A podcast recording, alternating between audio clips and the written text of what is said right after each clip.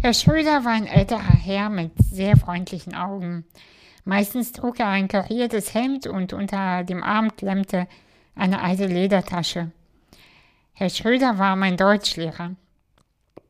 Als er uns die Aufgabe gab, eine Kurzgeschichte zu einem beliebigen Thema zu schreiben, freute ich mich unfassbar, denn ich wusste, ich habe mindestens eine zwei jetzt sicher.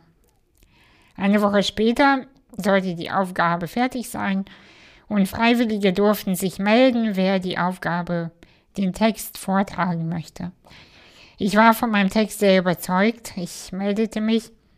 Es ist mir heute ein bisschen unangenehm zu erzählen, aber die, meine Geschichte ging um eine junge Frau, die ihren Mann, ihren Geliebten verloren hat äh, und sie ähm, am, am Grabstein saß und ihm, also dem Toten, sagte, was sie noch hätte mit ihm alles äh, teilen wollen.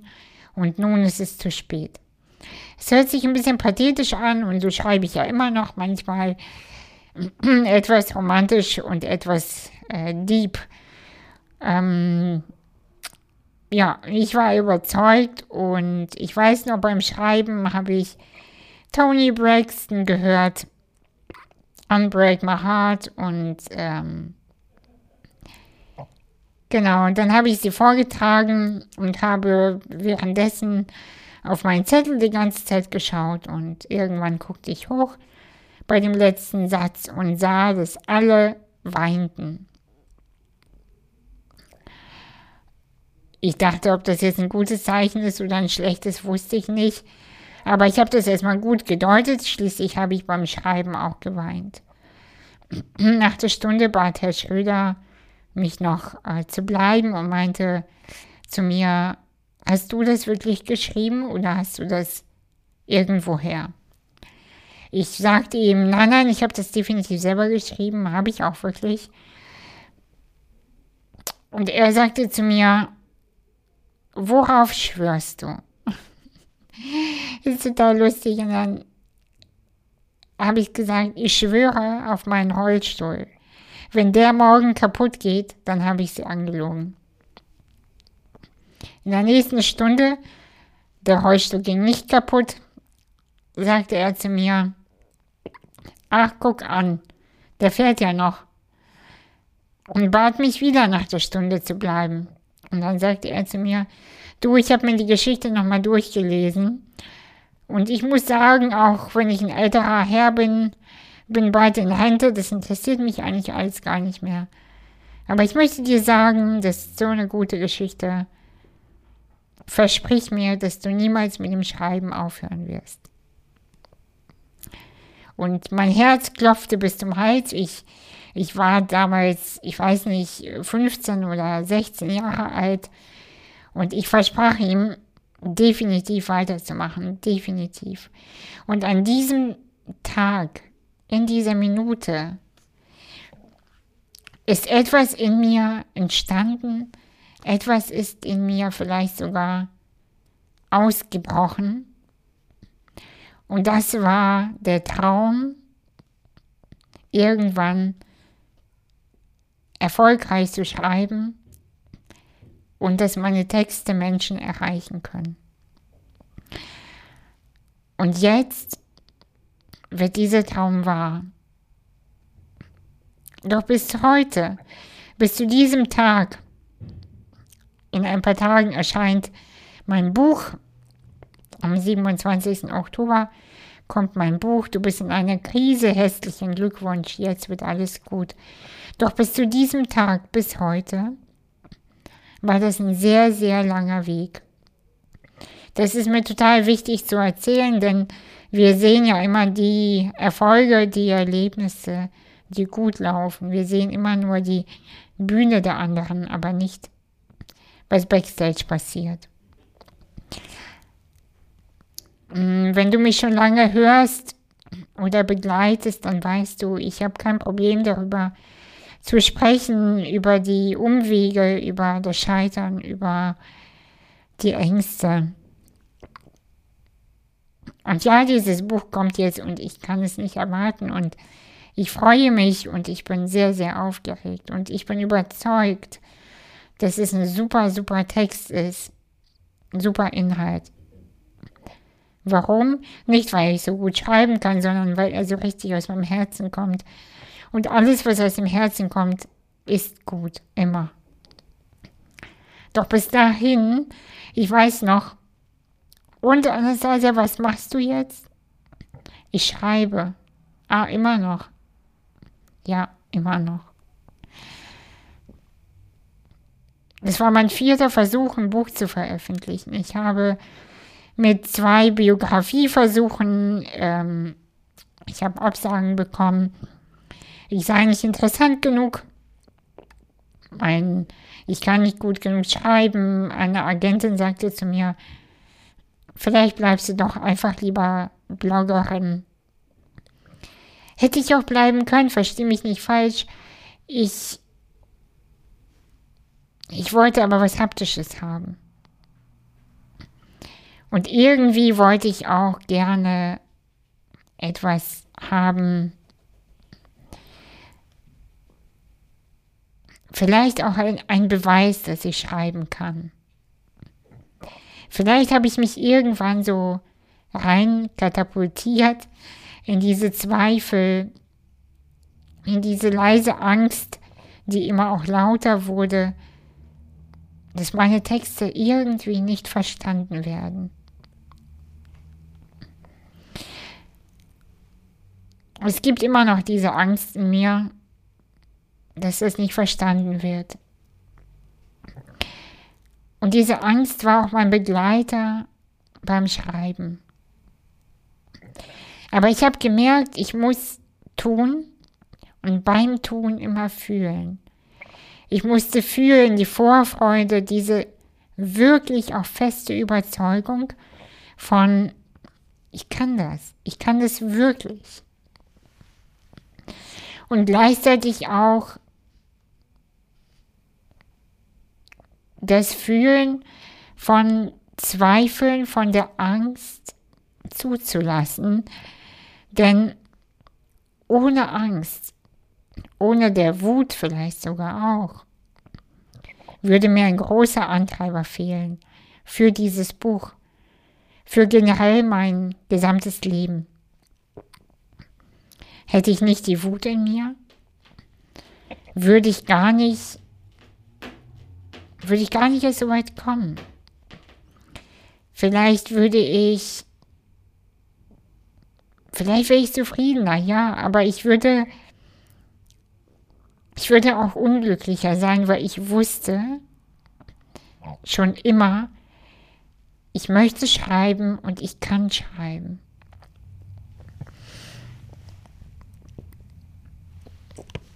Vielleicht hast du auch so einen Traum in dir und du, der kommt dir immer wieder, wenn du in der Badewanne bist oder wenn du spazieren gehst oder wenn du, ja, wenn du dir selbst begegnest kommt immer etwas hoch. Ah, eigentlich sollte ich. Ah, eigentlich wollte ich. Und du suchst dann immer nach Ausreden oder du findest sie auch von keine Zeit, kein Geld. Mein Netzwerk ist zu klein. Ich weiß es doch auch nicht. Wie funktioniert das alles? Ich muss noch einen Online-Kurs machen. Ich muss noch, ich muss dies, ich mache das später. Ich kenne diese Ausreden.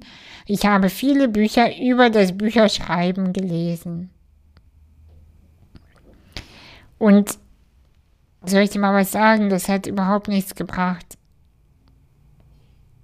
Weil ich wusste, wie das funktioniert. Ich, ich kannte die Tricks, ja, aber ich wusste trotzdem nicht, wie funktioniert das.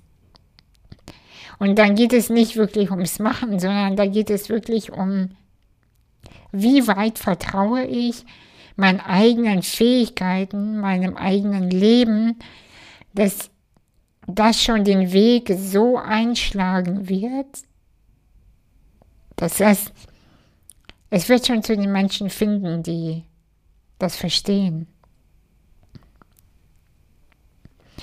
Was passiert mit Träumen eigentlich, wenn sie nicht gelebt werden? Das kann ich dir ganz genau sagen. Die werden immer härter. Und das legt sich wie so eine Hornhaut um dein Herz. Und wie so ein Propfen in der Quelle deiner Kreativität. Und irgendwann, wenn es ein kleiner Traum ist und dann noch einer und dann noch einer, wenn du dich selbst sabotierst, wenn du dir selbst die ganze Zeit verbietest, du zu sein, dann passiert etwas sehr Interessantes, nämlich es wird dann immer schwieriger. Mit jedem Handgriff, mit jedem Stift, mit jedem Zettel wird es schwieriger. Wenn nicht etwas rauskommt, was raus will, was rausgehört. Deshalb möchte ich dich was auch immer es ist. Vielleicht ist es irgendwie, du möchtest eigene Lampen kreieren oder du möchtest etwas mit Holz machen oder du möchtest ein Musikinstrument spielen oder Puppen häkeln. Das ist völlig scheißegal. Ich möchte dich ermutigen, auf alle zu scheißen, die dir sagen, dass das nicht geht, dass du das nicht kannst, dass du vielleicht die falsche Person dafür bist.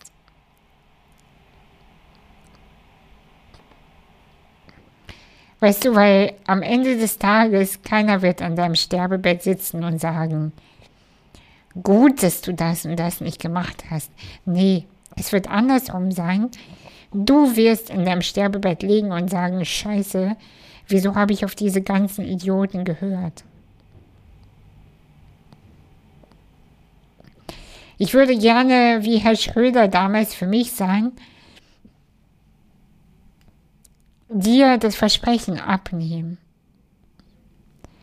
Versprich mir,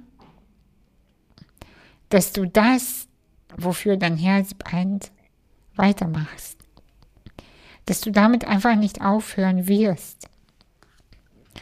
Und selbst wenn es noch dauert, selbst wenn es nicht morgen ist, nicht übermorgen, vielleicht auch nicht im nächsten Jahr, aber dass du für immer an deinem Traum, was auch immer es ist, dran bleibst. Dass du dich immer wieder mit deinem persönlichen Traum verknüpfst, verbindest. Und dann wirst du auch nicht in diese Krise kommen von, wer bin ich eigentlich? Denn du wirst dann wissen, wer du bist. Du wirst wissen, was du kannst. Weißt du, Erfolg oder die Geburt einer Idee, das kann man nicht erzwingen. Wir versuchen das zwar, wir denken immer, wir erstellen uns irgendwie einen Businessplan, einen Social Media Plan und dann schreiben wir uns den Wunschkunden auf und dann läuft das schon. Aber leider ist es nicht so. Weil manchmal müssen die Ideen wirklich in einem erstmal reifen. Und ich möchte dich ermutigen, dir selbst Zeit zu geben. Schon. Aber dich trotzdem immer wieder mit der Idee zu verbinden und zu merken, diese Idee bin ich. Irgendwie auch zu fühlen, immer dieses leise Zupfen in dir, dass irgendwann die Träume, die du jetzt hast, wahr werden. Ich bin nämlich überzeugt davon, darüber schreibe ich auch in meinem Buch, dass wir eigentlich nichts denken können, was nicht wahr werden kann. Weißt du, zum Beispiel träume ich nicht davon, eine eigene Yacht zu haben, ja? Es interessiert mich einfach nicht. Ich träume auch nicht davon, ähm, weiß ich nicht. Ich träume auch nicht davon, äh, einen eigenen ähm, Wald zu haben, Waldstück zu haben. Weil ich, ich habe, ich, da bin, das bin nicht ich. Und deshalb glaube ich, dass unser, unsere Sehnsucht in uns, die schon ziemlich gut weiß, in welche Richtung es gehen kann, in welche Richtung es die Seele uns führt. Wir müssen dem nur vertrauen und den Mut haben, dem zu folgen.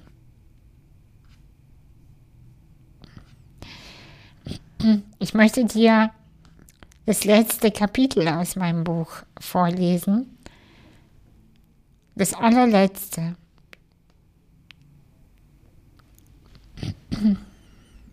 Das heißt, und nun, dieses Buch ist eine Erinnerung an das, was längst in dir lebt. Die Freiheit, die Lebenslust, die unzähmbare Liebe.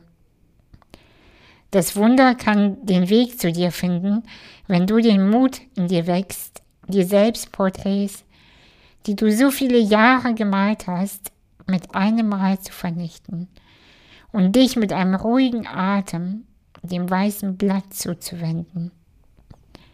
Alte Rollen, alte Ideen, Überzeugung, wie etwas zu sein hat, sie sind nun bereit zu sterben, damit dein neues Ich geboren werden kann. Wir brauchen alle Wunder, aber wie können wir auf Wunder warten, ohne selbst eins zu sein? Bitte glaub mir nicht alles blind und wink meine Aussagen nicht einfach so durch. Denn dann landen die Samen nicht in deiner Erde, sie verfliegen in der Luft. Und dieses Buch wird neben anderen in deinem Bücherregal verstauben. Überprüfe alles. Hinterfrage für dich immer, stimmt diese Aussage für mich? Hier wird ja nichts Neues gelesen, du wirst hier nichts Neues gelesen haben und auch in den nächsten Zeilen wird nichts kommen, was dir wirklich neu ist.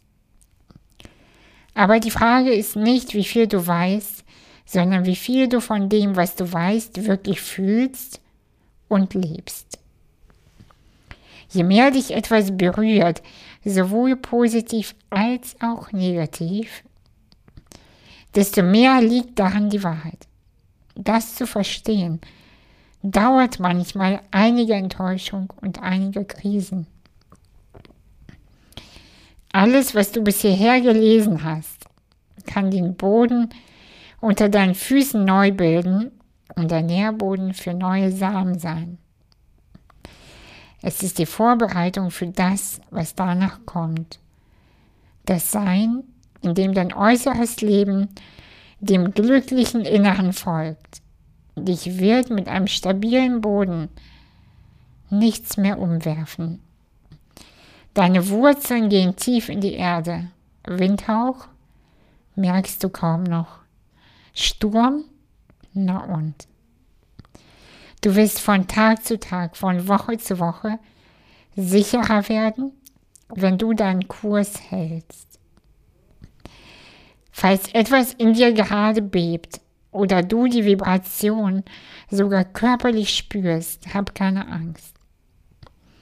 Es ist normal, dass die kleinen festgesetzten Partikeln sich von deinem verklebten Inneren lösen und du spürst, etwas Großes hat sich in dir auf den Weg gemacht.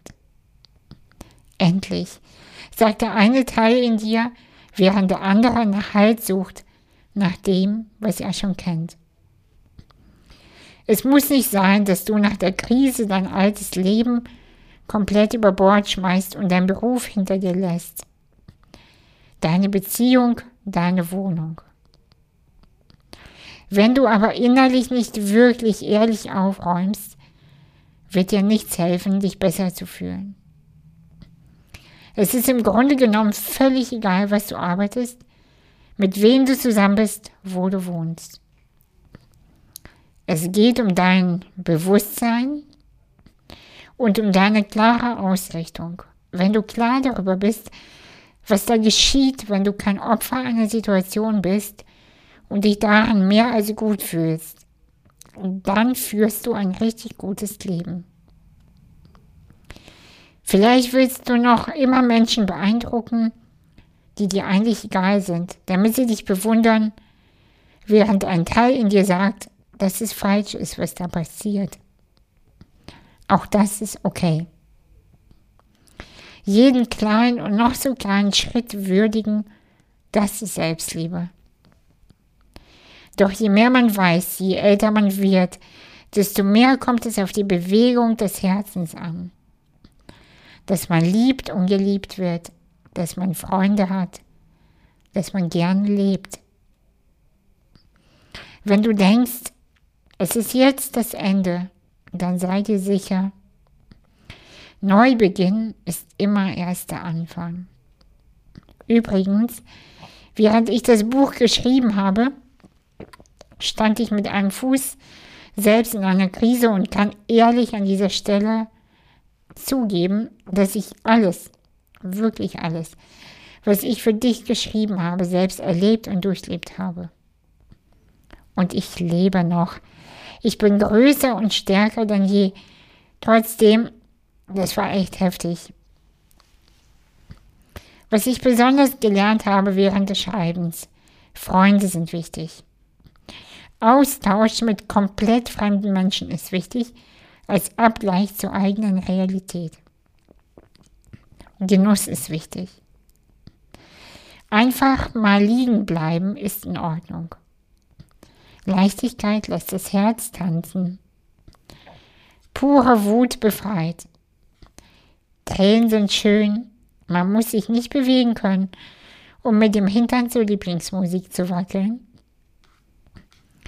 die To-Do-Liste rigoros durchstreichen, weil sie einfach egal ist, ist richtig gut. Sich hübsch zu machen, obwohl einen niemand sieht und bewundert, ist schön. Sex ist wichtig. Groß zu denken macht Spaß, kleine Schritte zum Ziel genügen aber. Scheiß drauf. Zu sagen, löst den Kloß im Hals sofort. Grenzen zu ziehen ist unabdingbar. Das Herz offen und zart zu halten ist keine Schwäche. Ich bin sicher, ich bin nicht perfekt. Ich weiß so vieles noch nicht. Und ich lasse mich nie wieder aufhalten. Das war das letzte Kapitel meines Buches und ich möchte, wenn du jetzt noch dran geblieben bist, dir erzählen, dass ich insgesamt zwei Bücher mit einer persönlichen Widmung verlose. Dazu möchte ich dich einladen, mir eine E-Mail auf info at anastasia-umrecht.de zu schreiben und mir deine persönliche Krisenbewältigungsstrategie erzählen nicht zu viel und erwarte bitte nicht zu viel Antwort von mir. Im Moment bin ich sehr eingebunden. Aber schreib mir bitte eine E-Mail und am besten noch mit deiner Adresse. Wenn es dir unlieb ist, dann, dann informiere ich dich über den Gewinn und dann schickst du mir die Adresse im Anschluss. Noch eine Sache an alle Menschen, die in Hamburg leben oder gerne nach Hamburg kommen möchten. Am 10. November habe ich eine Premiere-Lesung und zwar in einem de, äh, der größten und der allercoolsten Location in Hamburg, am Kampnagel in dem größten Saal. Die erste Lesung war sofort ausverkauft. Jetzt wurde es in den größten Saal verlegt und ich möchte an dieser Stelle ähm, dich einladen zu kommen, wenn du möchtest. Ein Link zum Ticketshop ist in den Show Notes. Hey, ich freue mich unfassbar, dass wir uns jetzt begegnet sind in dieser Podcast-Folge. Ich freue mich, dass vielleicht mein Buch bald in deinen Händen liegt und Ich wünsche dir einen schönen Tag, eine schöne Zeit. Und denk bitte immer dran, gelebte Träume, das ist das echte Leben. Und ich glaube und ich bin mir sicher, du bist stärker, als du denkst. Bis bald.